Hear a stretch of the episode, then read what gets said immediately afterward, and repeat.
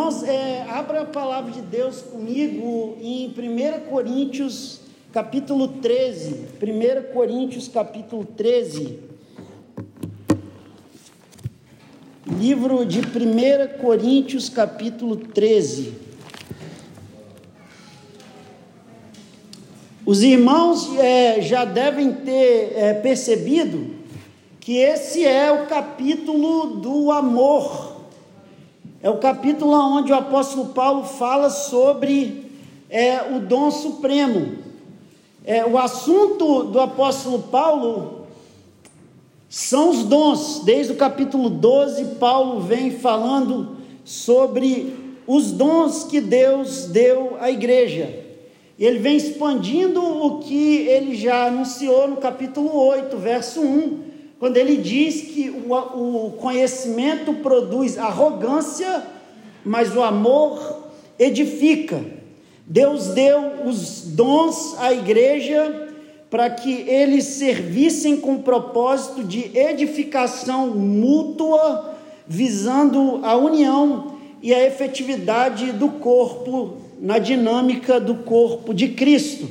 Esse assunto Paulo desenvolve no capítulo 12 mas quando Paulo chega no final do capítulo, depois de falar de muitos dons, ele, ele encerra aquele assunto e faz uma transição.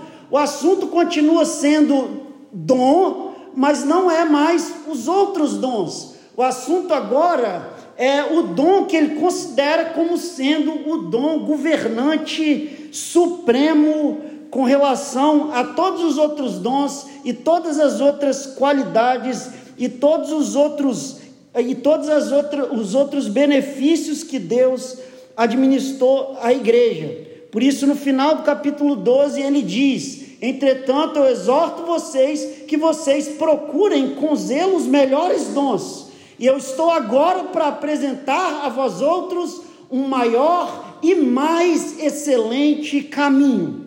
E é dentro desse contexto da apresentação do amor como sendo o dom supremo, é, na versão americana, Still More Excellent Way, o dom Uperbolen, o dom superior, o dom extraordinário. Isso significa que o amor é apresentado pelo apóstolo Paulo como um dom que excede em valor e governa em prioridade sobre todos os outros dons. Mais importantemente, o dom que valida o uso de todos os outros que são apresentados no capítulo 12. Que dom é esse? Paulo diz no verso 1: se não tiver amor. Paulo diz no verso 2: se não tiver amor. Paulo repete no verso 3: se não tiver amor. Por que, que o amor é o dom supremo, é o dom maior? Porque, de acordo com o final do capítulo 3, são os dons que permanecem. A esperança é o primeiro, depois Paulo diz que o, que o terceiro que permanece é também a fé e o amor. Porém, desses três, o maior é o amor. Desses três, o maior é o amor. Então vamos ler o capítulo e toda a igreja se coloque de pé, por favor. Nós vamos estar vendo que Paulo expõe o assunto do amor em três é, subtópicos principais. Em primeiro lugar, a necessidade do amor, dos versos 1 ao 3, é o que nós vamos ver hoje. Mas em segundo lugar, a essência do amor, a partir do verso 4 até o verso 7, a eternidade do amor, a partir do verso 8 até o verso 13. Hoje nós vamos concentrar a nossa exposição dos versos 1 ao 3. Vamos lá então, 1 Coríntios 13, a partir do verso 1. Na verdade, eu quero ler do verso, capítulo 12, verso 31. Paulo diz: Entretanto, procurai com zelo os melhores dons. Eu passo a mostrar-vos ainda um caminho sobremodo excelente, um caminho maior do que eu já mostrei. Ainda que eu fale a língua dos anjos e dos homens. Repete essa frase comigo. Se eu não tiver amor. De novo. Se eu não tiver amor Serei como o bronze que sou, como o símbolo que retine. Ainda que eu tenha o dom de profetizar e conheça todos os mistérios, toda a ciência, ainda que eu tenha tamanha fé a ponto de transportar montanhas, todos juntos, se eu não tiver amor, nada serei. E ainda que eu distribua todos os meus bens entre os pobres, e ainda que eu entregue o meu próprio corpo para ser queimado, todos juntos, se eu não tiver amor, nada disso me aproveitará. Senhor, nós precisamos que essa palavra seja entregue com amor. Eu não quero, é, eu não quero que nada seja pedra de tropeço com relação a esse objetivo. Eu queria que dentro de mim fosse crucificado toda intenção que não for o amor. Porque se esse sermão for pregado sem amor, de nada me aproveitará. Mas se ele for carimbado com o amor de Deus por meio do Espírito Santo, o Senhor pode gerar avivamento dentro de nós e o Senhor pode transformar a nossa vida. Essa é a minha esperança, eu dependo de Ti. Peço que o Senhor perdoe todos os meus pecados e, e me ajuda nas minhas limitações. Em nome de Jesus, amém. Podem se assentar, igreja.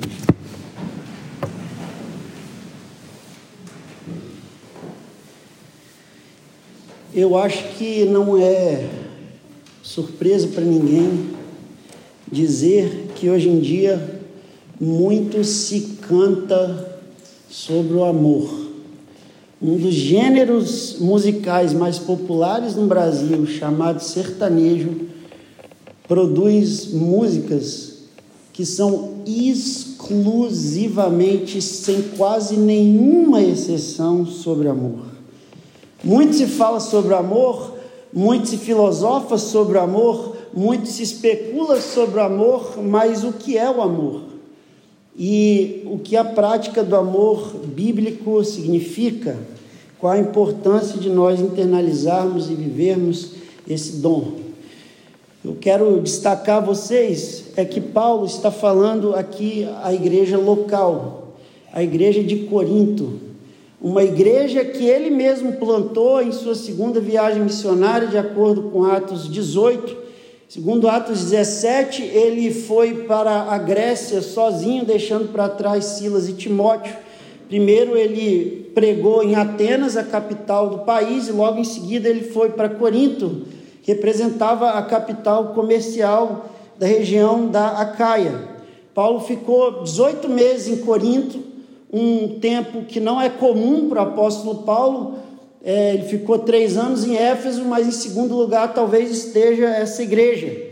Convertidos ali foram muitos pagãos e gentios. Provavelmente a igreja não era formada é, por judeus que haviam se convertido, porque, segundo Atos 18, verso 6, os judeus daquela região haviam rejeitado a palavra do evangelho pregada pelo apóstolo Paulo. Só esse fator é de ser uma igreja pagã, uma igreja de convertidos gentílicos, explica muitos dos conflitos e muitos dos problemas que existiam naquela igreja. Mas Paulo escreve 1 Coríntios quando ele chega em Éfeso, segundo Atos 19, já em sua terceira viagem missionária, e ele escreve em resposta a conflitos que mal tinha ele saído da cidade, já tinham sido reportados a ele que estavam acontecendo na igreja e que aponta para o fato de que preponderava naquela comunidade tudo menos a prática do amor entre irmãos. Existiam brigas e existiam divisões. Segundo o capítulo 1, verso 10, o apóstolo Paulo reporta que uma uma, uma mulher ou um homem chamado Chloe, nós não sabemos quem é, reporta a ele e ele diz: pelo nome do Senhor Jesus, que vocês aprendam a falar todos a mesma coisa, não haja entre vós intrigas, sejam inteiramente unidos na mesma disposição mental no mesmo parecer, porque a vosso respeito eu fui informado pela casa de Chloe de que há contendas entre vós. Paulo, no capítulo 11, verso 17, vai dizer: Eu não vos louvo, eu não vos recomendo, não tenho nada bom a dizer ao vosso respeito, porque quando vocês se ajuntam como igreja, vocês se ajuntam para se tornar piores e não melhores. Antes de tudo, eu estou informado a haver divisões entre vós quando vocês se reúnem, e eu, em parte, creio. Não só isso, Paulo está no capítulo 12 lidando com outro problema que havia surgido nessa, nessa que é uma das, oh, perdão, a igreja mais problemática de todo o Novo Testamento, disparado. Eu corri entre os irmãos com relação ao uso dos dons contendas, confusão, desunião produzida por irmãos que haviam aproveitado a oportunidade, ao invés de usar os seus dons para a edificação do corpo e da igreja, eles estavam usando aquilo como um pedestal, uma plataforma de autopromoção em detrimento do dom de outro irmão que eles julgavam ser inferior.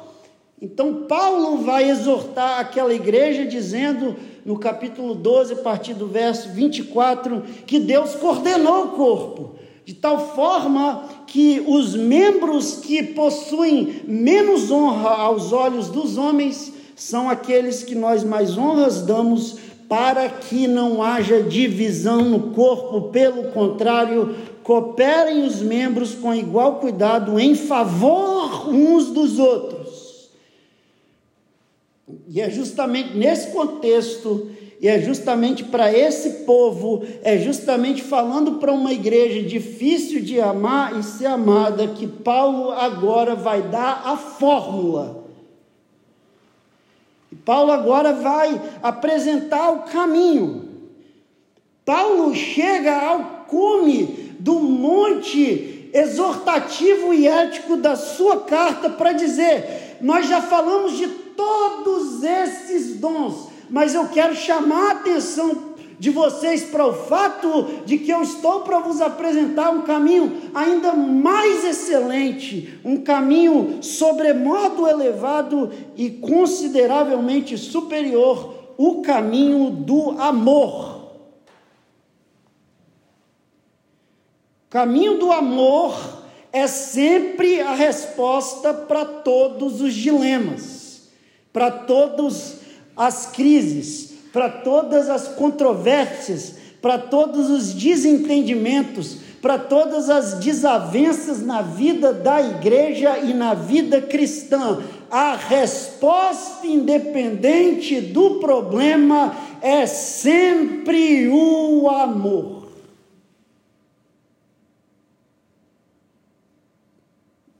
Em Gálatas 5,14, Paulo Ecoando as palavras de Jesus em textos como em Mateus 22, Marcos 12, 31, João 13, Jesus diz: Eu vos dou, mando, não vos dou um, novo mandamento que ameis uns aos outros, João 15, verso 12, Jesus diz assim: Eles conhecerão que vocês são os meus discípulos se vocês amarem uns aos outros. Paulo diz em Gálatas 5,14, ecoando um mandamento que já vem do Pentateuco, nisto se resume toda a lei que é cumprida em um só preceito, a saber, amarás ao teu próximo como a ti mesmo.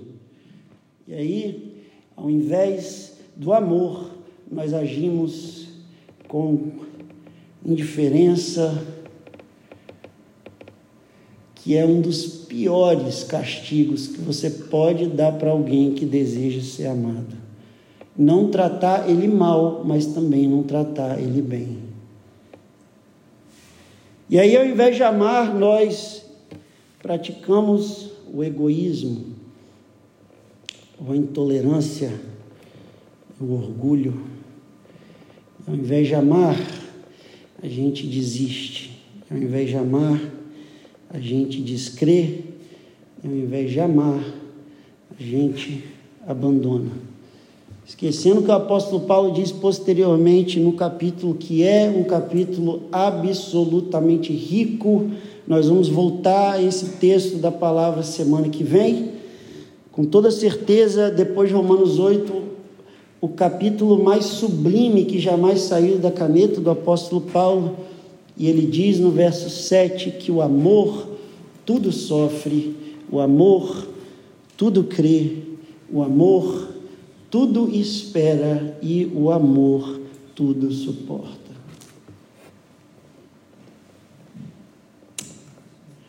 A gente esquece também o segundo ponto.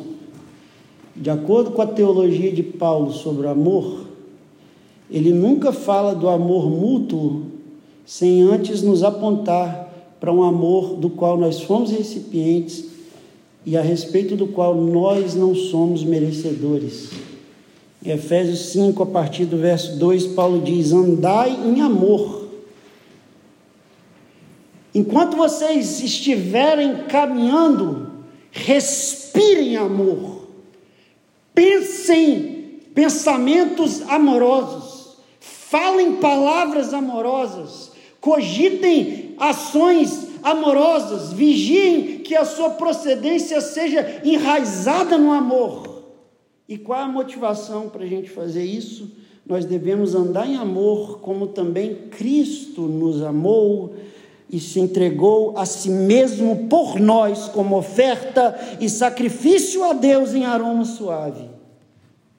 Então, Paulo vai falar em primeiro lugar sobre a necessidade do amor. O argumento é lógico, o argumento é severo e as palavras e o vocabulário é forte.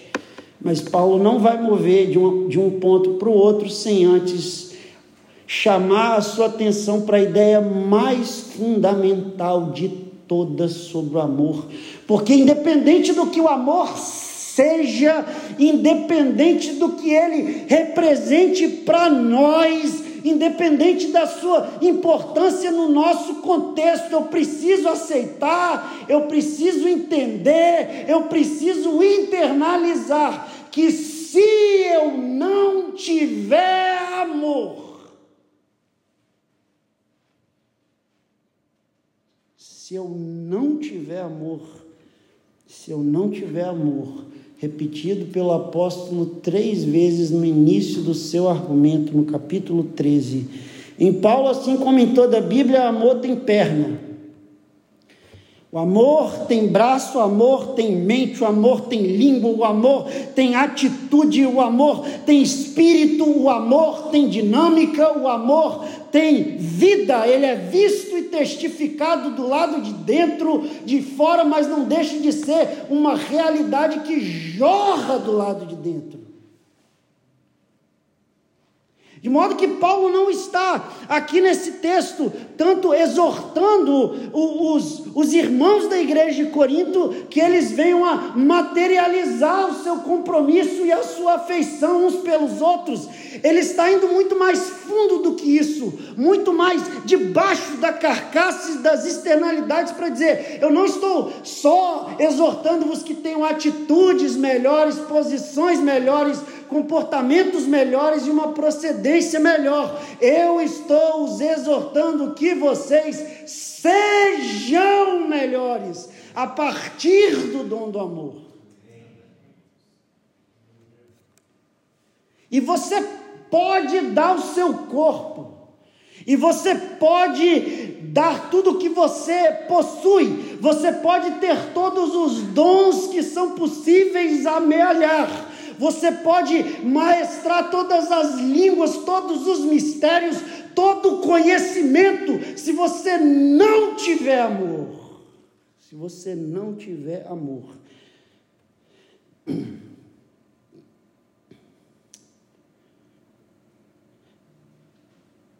Vocês já devem estar no ponto de perguntar: se vocês não tiverem amor, o que? O que? Fala logo. Mas é de propósito que eu estou fazendo isso, porque eu quero pegar sua atenção. Paulo está usando aqui a primeira pessoa do singular para se direcionar a uma igreja extremamente problemática, com uma tremenda humildade. Ele se refere a ele mesmo. Ele não diz: se você não tiver amor, ele não diz se vocês não tiverem amor, ele não diz se a igreja não tiver amor, ele chama para ele: se eu não tiver amor. Então, e aí? E aí? Se eu não tiver amor, três consequências radicais descritas em uma linguagem, em uma linguagem forte são citadas. Se eu não tiver amor, em primeiro lugar, eu para nada sirvo, verso 1. Em segundo lugar, eu nada sou, verso 2. Em terceiro lugar, eu de nada me aproveito, verso 3. Linguagem forte, Paulo não está falando sobre resultados imediatos e temporários, ele está usando uma linguagem de última análise. Ele está apontando para aquele em quem todas as coisas culminam e na pessoa de quem tudo termina. Em última análise, se eu não tiver amor, eu não sirvo para nada, eu não sou nada e eu não tenho nada. É o que Paulo diz. Então vamos começar, verso 1.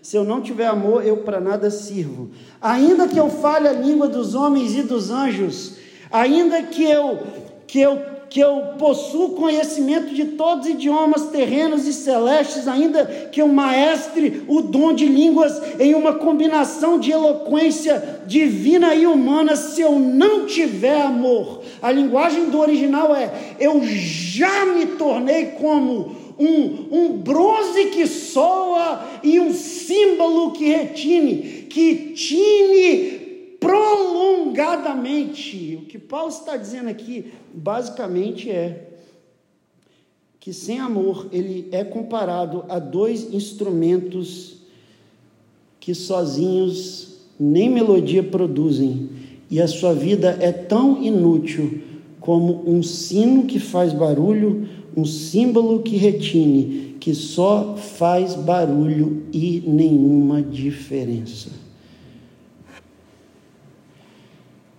Uma vida sem amor é comparada pelo apóstolo, em primeiro lugar, a um bronze que soa. bronze era um metal comum na cidade de Corinto, ele era usado para fazer instrumentos musicais tanto é que a NVI traduz aqui a palavra sino, embora isso não seja uma tradução, seja uma interpretação do que está sendo dito. Mas é bem provável que o apóstolo Paulo esteja se referindo a um instrumento. Símbolo é citado no Salmo 150 Creio que no verso 5 também um outro instrumento que faz um, um, barulho solitário. Paulo está dizendo: se eu não tiver amor, eu posso ter língua, eu posso falar, eu posso ter eloquência, eu posso atrair as multidões com muito barulho, mas não vai passar de uma sonoridade fútil que não faz diferença nenhuma aos olhos de Deus. Muito barulho e pouca diferença. Barulho, barulho, barulho. Fala, fala, fala, fala, fala. Diferença que é bom não se faz. Ian Morris diz: o melhor discurso dos céus e da terra sem amor é só barulho. É só barulho. Por isso, João vai dizer: filhinhos, não amemos de boca e de palavra, não seja como um sino ou como um símbolo que só faz barulho, só fala, mas amemos de obra e de verdade. Paulo está dizendo: se eu não tiver amor, não sirvo para nada, só faço barulho. Só barulho. No final, não mudo a vida de ninguém se eu não tiver amor.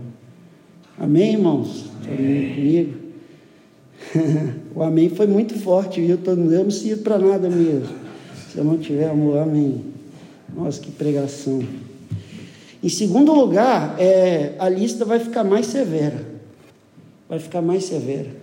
Se essa pílula foi difícil de engolir para você agora, vai ficar, ela vai ficar ainda maior de descer a garganta, porque Paulo segue com uma sequência ainda mais severa. Se eu não tiver amor, não só para nada sirvo, mas eu nada sou.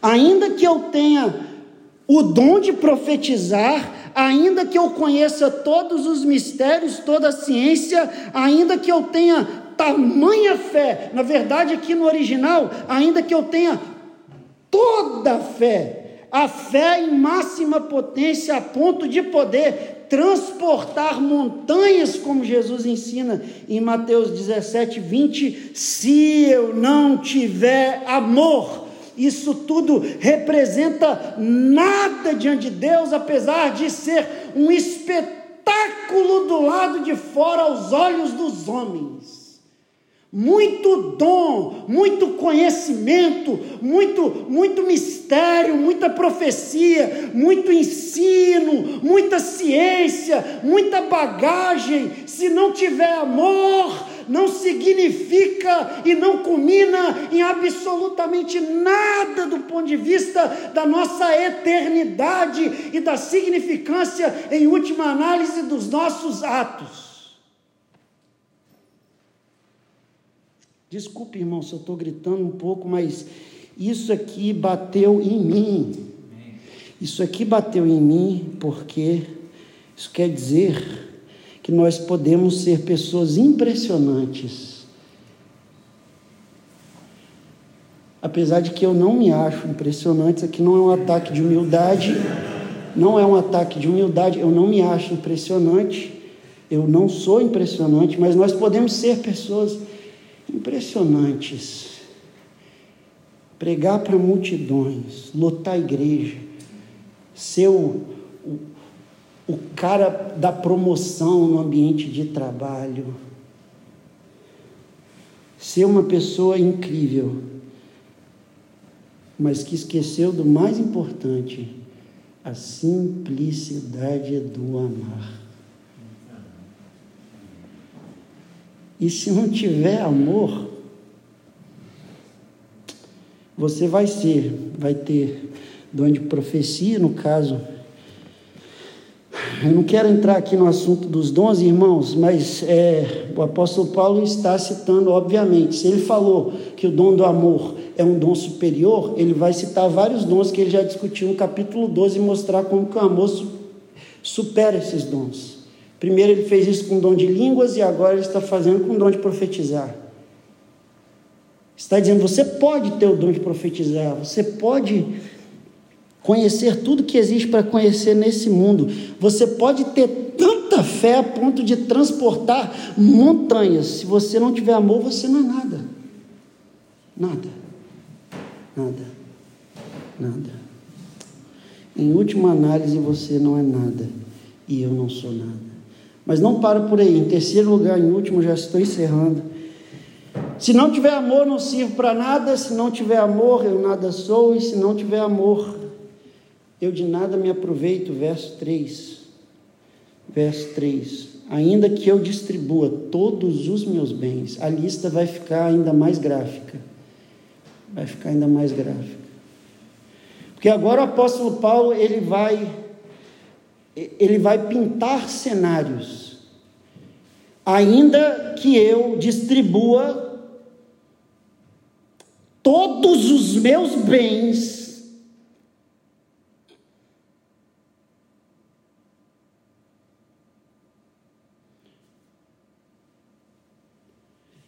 eu vou ter uma, uma segunda criança, vai nascer em janeiro.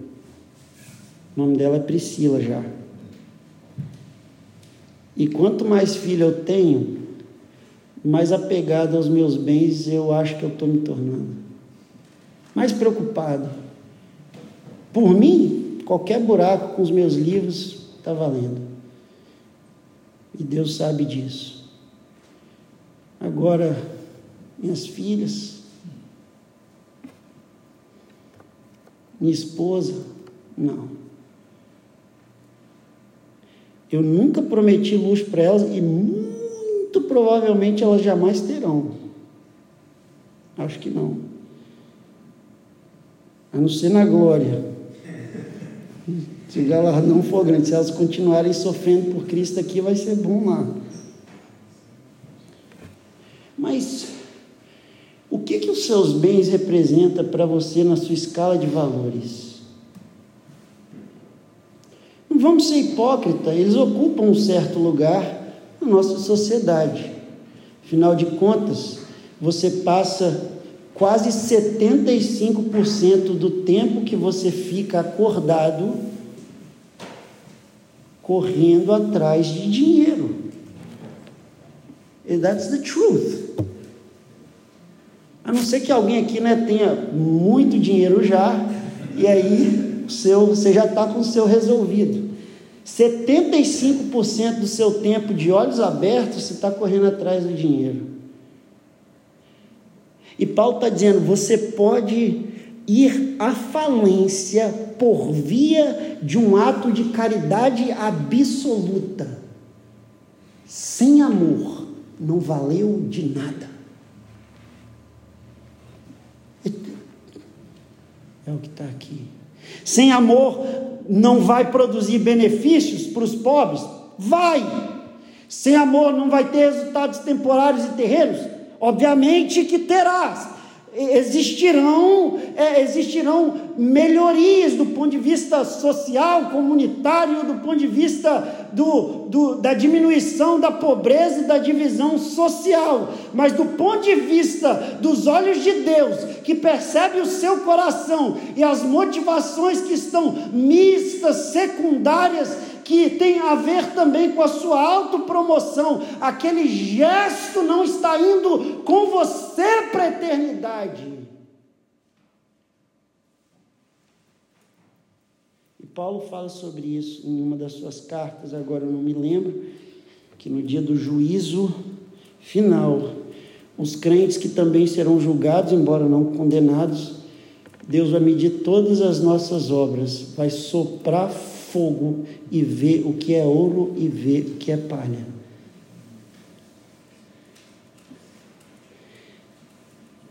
Se não tiver amor, não é nada. É palha. É palha. E o dia do juízo vai revelar.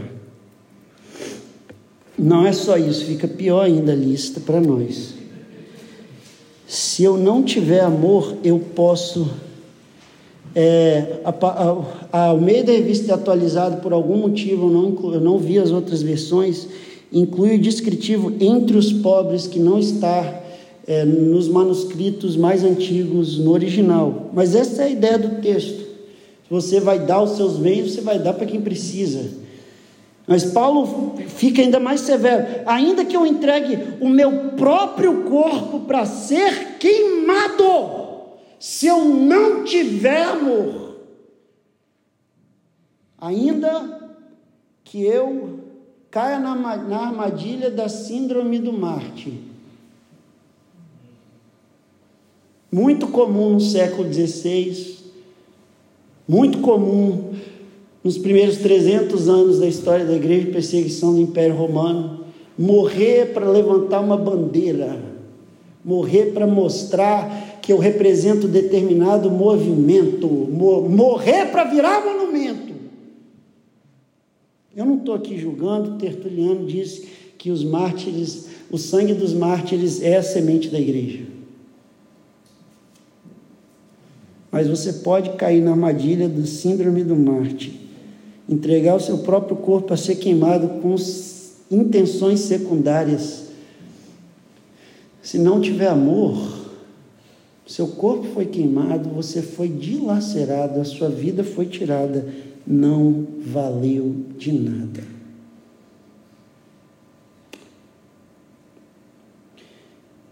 Eu gosto da tradução da Almeida que ela diz: nada disso me aproveitará. Faz menção, na verdade, a uma espécie de recompensa que talvez poderia ser dada por aquele ato. Paulo, na minha opinião, está se referindo à recompensa que vem de Deus. Se eu entregar meu corpo para ser queimado e não tiver amor, eu não recebo nada pelo que eu fiz, eu nada conquistei, em nada me beneficiei, mesmo sendo autor de sacrifícios espetaculares. E aí você diz, pastor, muito obrigado. É, pela pílula de depressão, o que, que a gente faz? Foi uma pergunta que eu fiz para mim, porque quando eu acabei de estudar esse texto ontem, cheguei no sábado, devo ter ido até umas duas horas da manhã nesse texto da palavra de Deus, eu me peguei em oração, pedindo a Deus que tivesse misericórdia de mim.